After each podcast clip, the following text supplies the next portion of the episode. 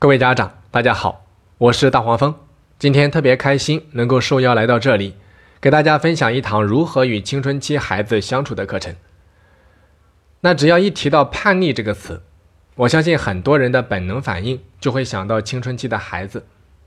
在这个阶段，很多家长会明显感觉到孩子没有之前那么好相处了，就好像有一道墙生硬的处在了自己和孩子之间，一夜之间。就把我们的关系从原先的无话不谈，变成了最熟悉的陌生人。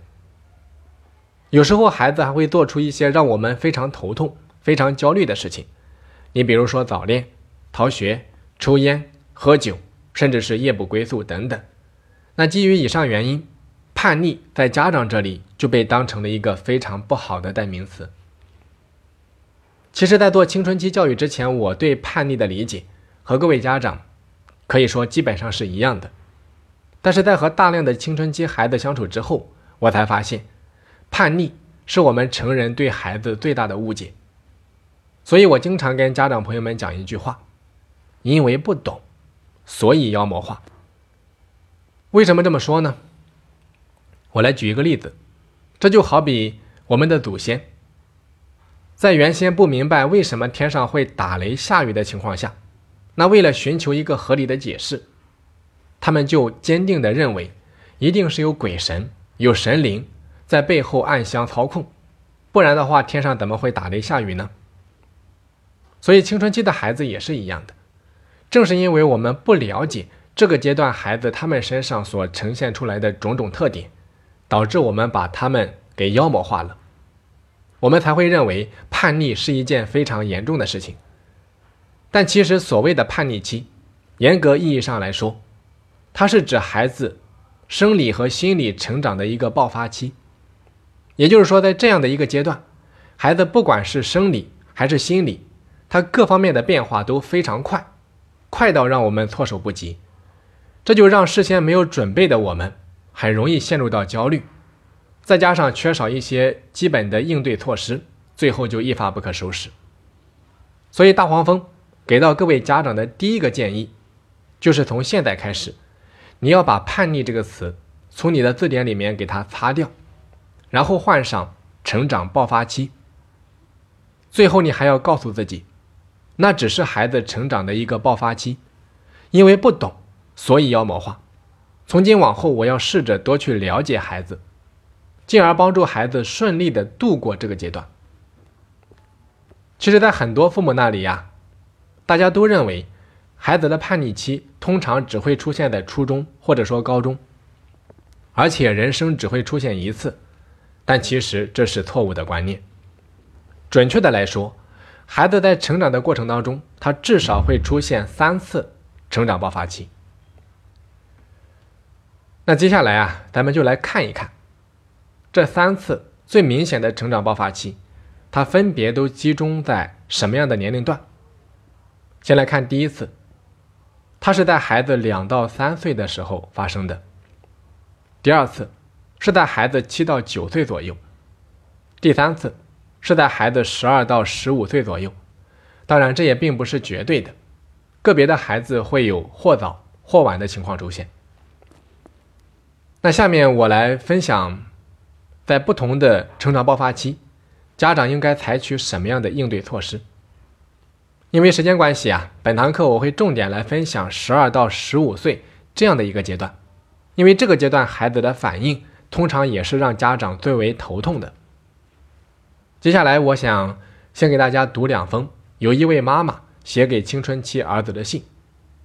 我们来看一下这位妈妈她是如何用两封信陪儿子度过了青春期。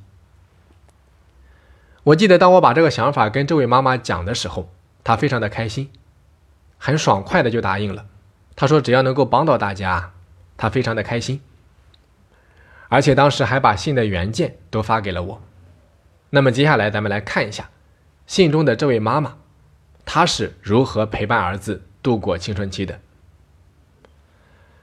其实，在过去的几年当中，这位妈妈经历了大多数父母都会经历的痛苦阶段，这其中的辛酸和经历啊，我就不去细说了。所幸的是，这位妈妈一直在坚持学习，并且不断的尝试着去调整和改变自己。在她的努力下，他们的亲子关系也在不断的朝着更好的方面去发展。但是让这位妈妈收获最大的，让整个剧情发生大逆转的，还是要从她给儿子写的第一封信开始。那信里面他是怎么说的呢？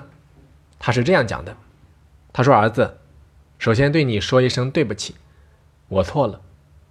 昨晚的那一顿饭，才让我真正的意识到你有多么的讨厌我。小的时候，我不厌其烦的教你说爸爸妈妈、爷爷奶奶。”教你认识家里的每一样物品，外面的一树一木一花一草，还有天上的太阳、月亮、小鸟、飞机等等。每教会一个，你知道吗？我比中了彩票还要开心。但是慢慢的，你长大了，我的心既开心又矛盾，既不想你那么快长大，又希望你快点长大。在你需要我的那一段成长的里程里面。你真的给我带来了好多的快乐，谢谢你，儿子，妈妈非常的爱你。慢慢的，你长大了，慢慢的，你却离我越来越远。我拼命的想要抓住一些什么，但是最后却适得其反，给你带去了很多的不愉快，真的对不起。很早就有人跟我说过，他说儿子只是借着你的肚子来到这个世界。却跟你没有任何关系。上帝只是给了你一个妈妈的称号。他跟着你的老公姓，他是你老公家族的传承人，是国家的儿女，是中华民族的炎黄子孙，所以你要学会放下。这一刻，我突然明白了，你真的长大了，可以不再需要我了，而我却还把你当成一个小孩子。对不起。我真的应该放下了，不管将来如何，你永远是我心中的儿子。我愿意接受你的一切愉快和不愉快，我可以闭上我的嘴巴，我甚至可以站在厨房里面自己吃饭，因为这一个妈妈的称呼，我心甘情愿，无怨无悔。更因为我爱你胜过爱我自己。对不起，妈妈错了，请你原谅。那以上内容就是这位妈妈写给儿子的第一封信。虽然在信里面，这位妈妈把自己放得特别低，但是我们感受到的却是真真切切的肺腑之言。这就好比是用心唱的一首歌，总能够深深的把我们感染。所以我相信孩子看完之后，他的心情一定跟我们是一样的。然后这位妈妈说：“她说，在一个放学的傍晚。”儿子到家之后，就主动找到他，然后跟他讲：“他说以后我会照顾到你的感受，再也不会用以前的方式对待你了。”但是大家知道吗？在这个过程当中，还有一个小插曲。这位妈妈给儿子写完第一封信之后，他其实并没有马上得到儿子的反馈。在儿子找到妈妈之前，中间隔了将近两个月的时间。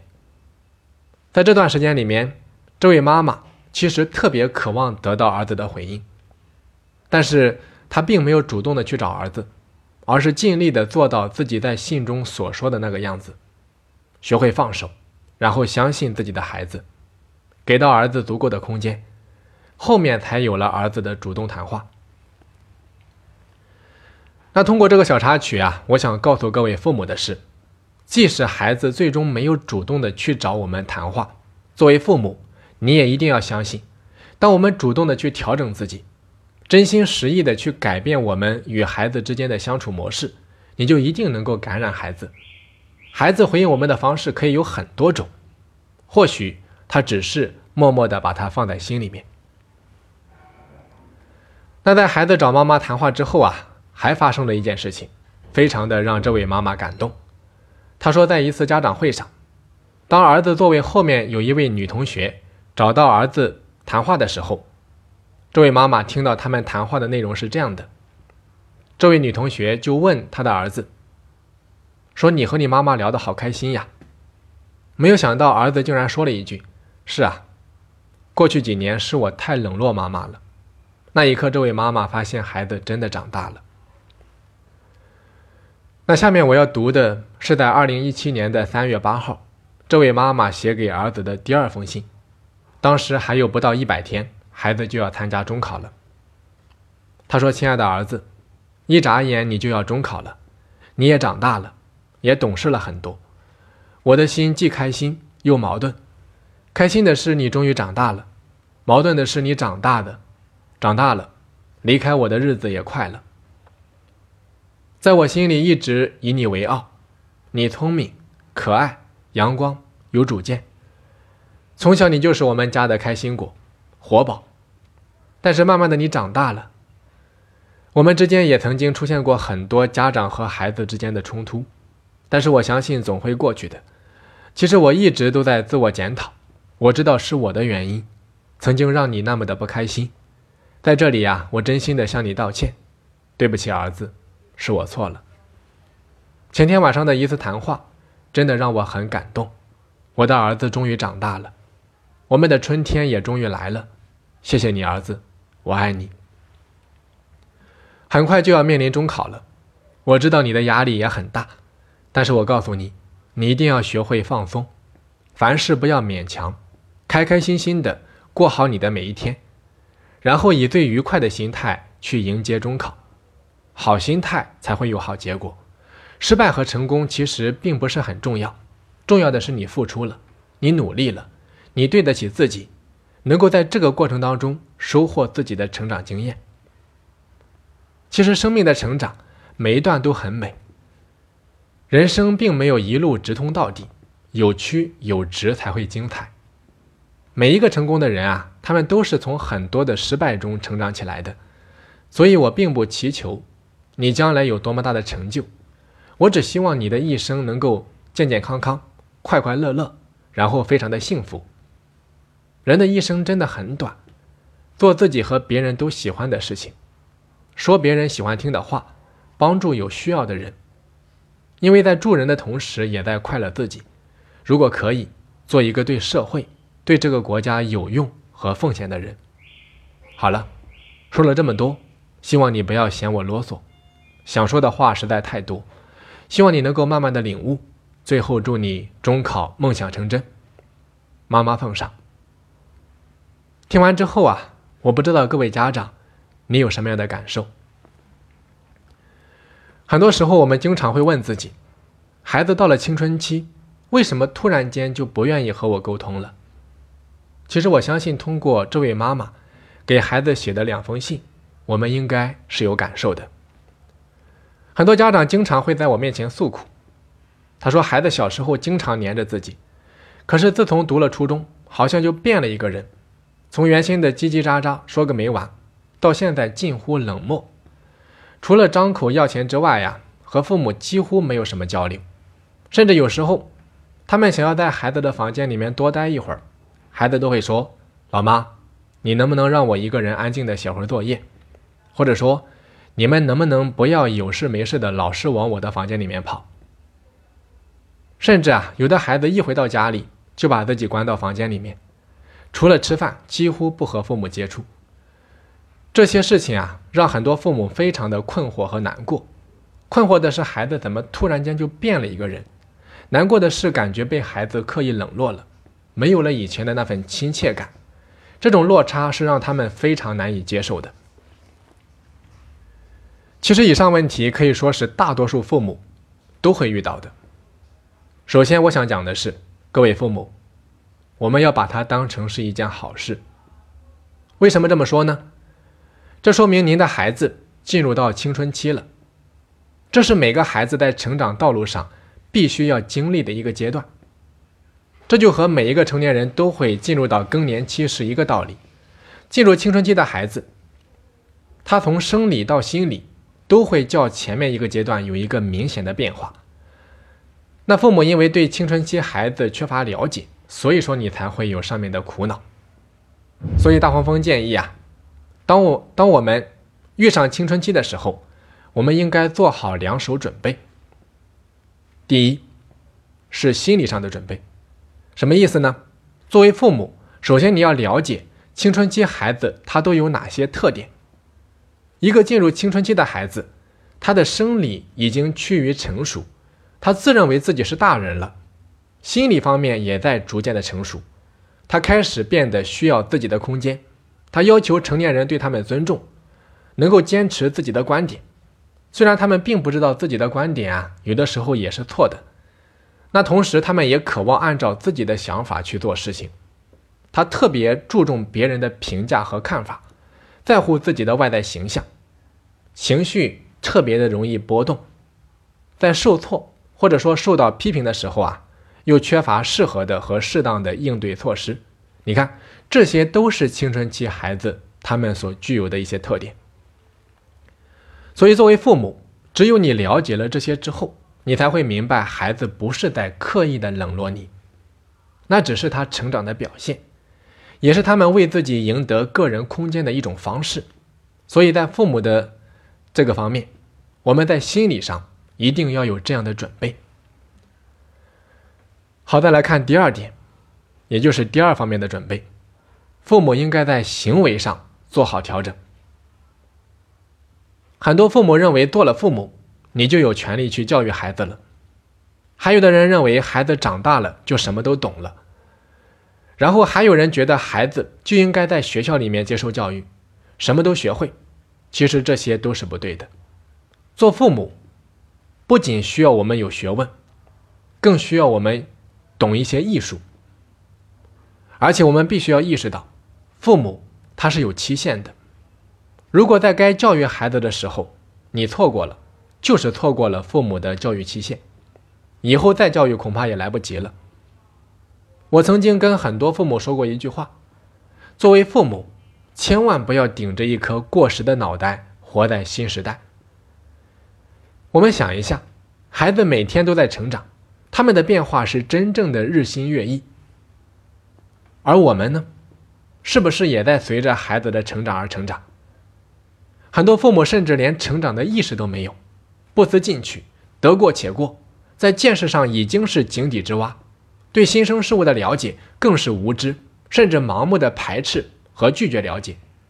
而青春期的孩子呢，他们恰恰相反，他们对新生事物的好奇心，对未知世界的探索欲，就好比是海绵和水，充满了无限的饥渴。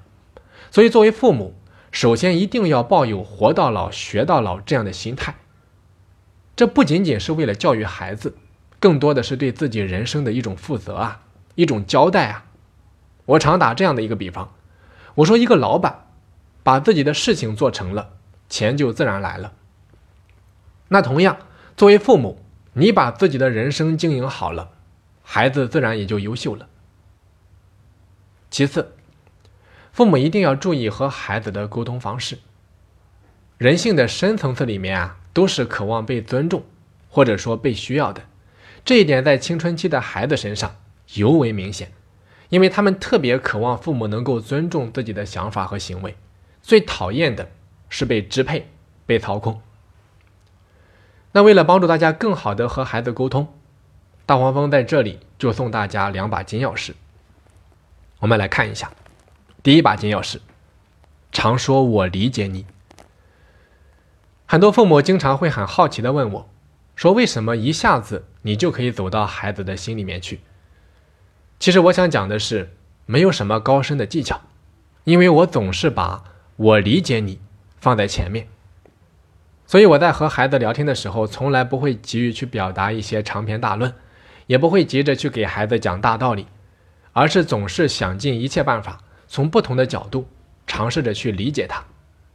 比如说，当面对一个成绩比较差的孩子，我会这么说：“我说，其实我特别能够理解你，不管是在学校里面，还是在家里面，你都顶着很大的压力，甚至要看很多人的脸色。很多时候，他们只看到了你表面的成绩，却没有看到你背后的那份着急和压力。这个世界上没有任何一个人不渴望变好，我相信你只是暂时没有找到适合你的方法。”或者说你的兴趣还没有被完全的调动起来，那如果你愿意的话，可以跟我讲一下你目前的情况吗？你看，作为父母，不管你的孩子表现好与差，你都一定要发自内心的去理解他，时时刻刻把我理解你放在心里。好，再来看第二把金钥匙，像对待朋友一样和孩子沟通。我们回忆一下，对待朋友的时候，我们很少会用命令、呵斥，或者说领导式的口气。我们会把朋友当成是一个平等的个体，然后会给到对方留面子、留台阶，甚至会包容朋友的很多缺点。可是对孩子呢，却常常是居高临下，用主子对待仆人的方式说话，鸡蛋里面挑骨头，拿着圣人的标准去要求孩子。甚至会把很多自己都做不到的事情强加给孩子，而青春期的孩子，他又是特别的强调自我存在感的一个阶段，哪里会受得了这一套？所以你要想和孩子建立良好的沟通，家长就一定要学会，你要放低身段，把孩子当成朋友一样的个体，用心的与他们沟通。那如果家长朋友能够用心的去使用我刚才讲的这两把金钥匙啊。对于亲子沟通，就一定会起到比较好的效果。其实我本人非常讨厌讲一些空洞的理论，我讲的都是我在和孩子相处的过程当中一些很深的体会，或者说是我自己常用的一些方式和方法。因为我首先并不是一名专业的作家，更不是停留在理论层面上的学者，而是一个和孩子朝夕相处的教练。希望呢，我刚才讲的这两把金钥匙。对大家或多或少会有一些帮助。那接下来，大黄蜂想要提醒各位家长，青春期它其实并不等于叛逆，更不是一种问题，它只是孩子成长过程当中的一个人生阶段，也是孩子在学着用成人的眼光来看待这个世界的一个开始。只有我们正确的认识到这个问题，你带着一份理解、欣赏、包容的眼光去和孩子相处。你多一些耐心和等待，就一定能够帮助孩子平稳的过渡到下一个阶段。好的，那接下来呢，我想送给各位家长一句话：丢了初心，就丢了一切。为什么这句话如此重要呢？我来给各位举一个例子，比如说曾经啊，有一位记者采访了十几位年轻的父母，问他们说。那如果说让你给自己的孩子打分，以满分一百分计算，你会给孩子打多少分呢？然后接下来我们会发现，年轻的父母一个个开始细说起孩子身上的各种各样的不足之处。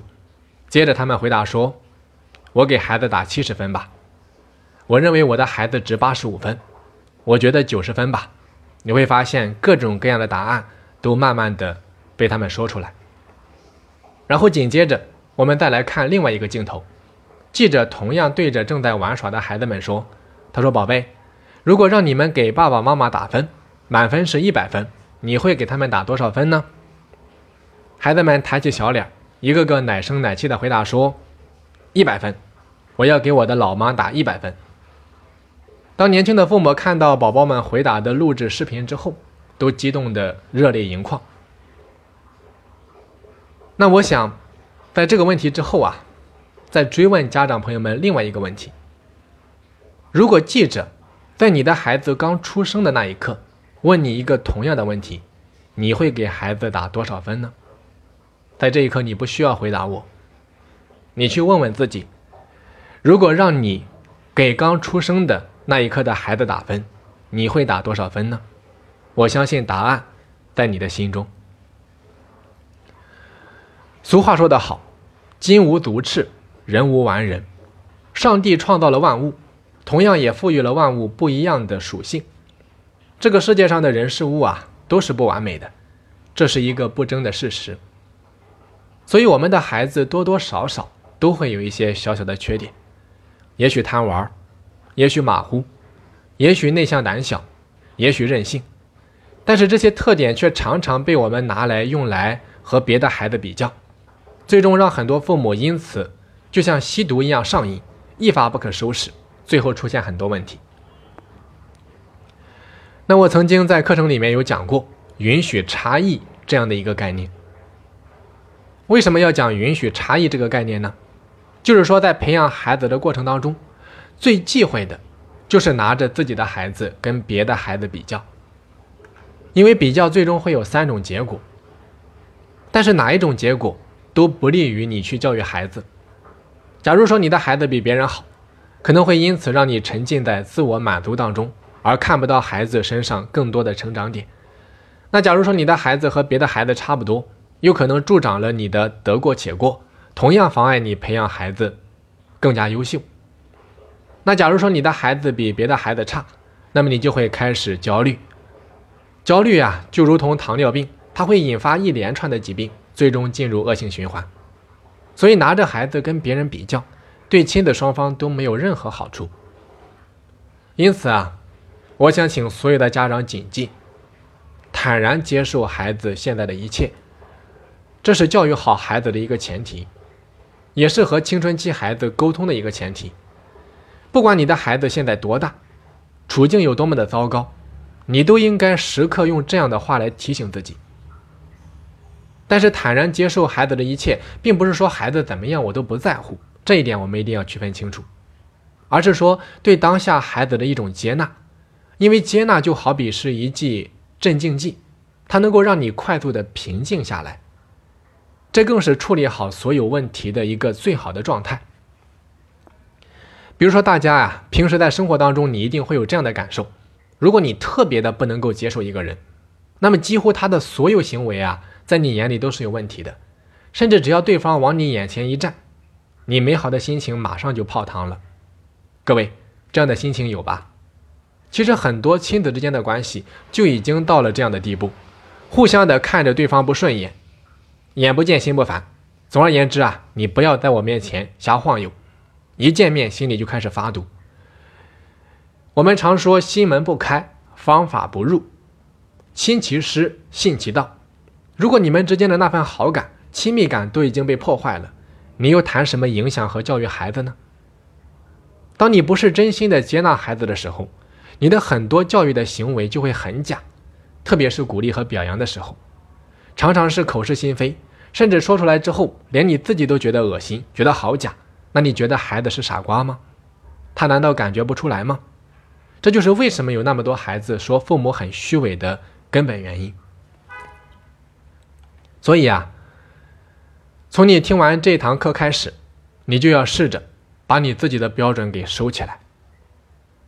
把你架设在孩子四周的条条框框，先给他撤掉，否则你们之间啊就隔着一道牢笼，一个在外面，一个在里面。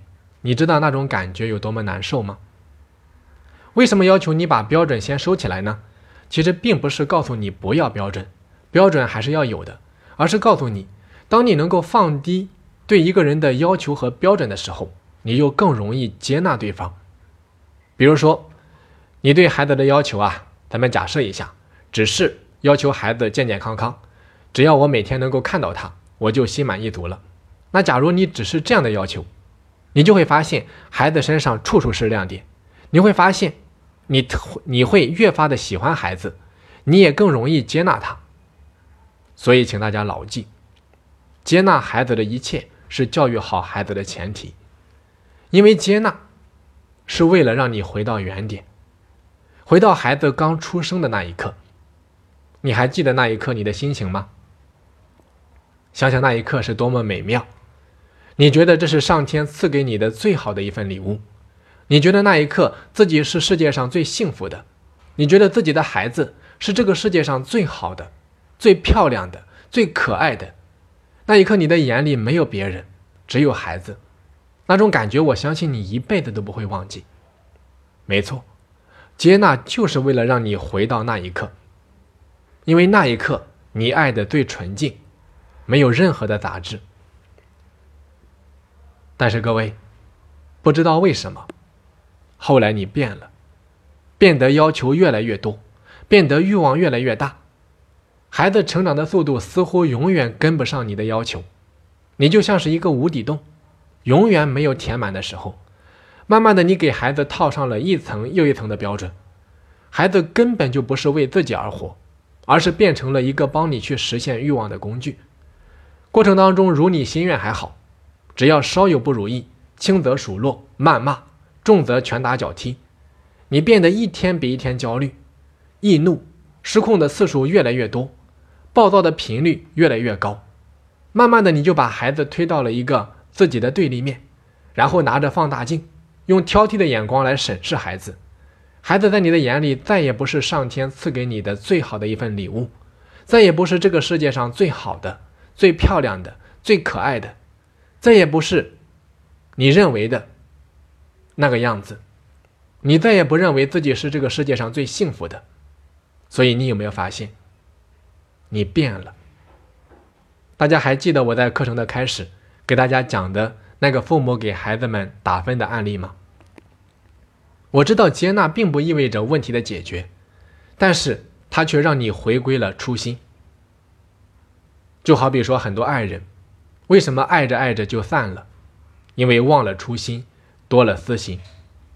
所以，要想修复任何一份感情，要和要想和一个青春期的孩子良好的沟通，我们都应该先从回归初心开始，因为那是我们内心最柔软、最真实。最纯净的一刻，因为爱胜过一切，陪伴胜过一切。所以啊，课程最后，大黄蜂想用一句话来结束本次的课程：父母不去功利心，家庭永无宁日。好的，那今天的课程我们就先讲到这里。希望我今天的这一堂课能够带给青春期的父母一些借鉴和参考。最后也祝愿我们每一个家庭都能够越来越美好，谢谢大家。